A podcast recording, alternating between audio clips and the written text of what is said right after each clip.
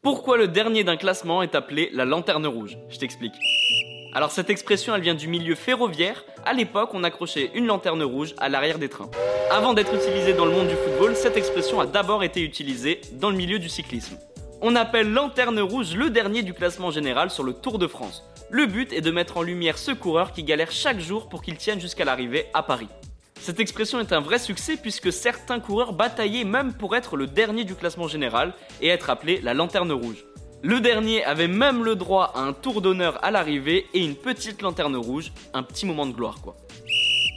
Les amis, rendez-vous demain, même heure, même endroit pour un nouvel épisode. Si ça t'a plu, n'hésite pas à t'abonner, activer la cloche, liker et surtout mettre 5 étoiles. Et oui, j'allais oublier, si t'as une question, peu importe laquelle, il a jamais de questions bêtes, pose-la en commentaire et j'y répondrai dans un prochain épisode.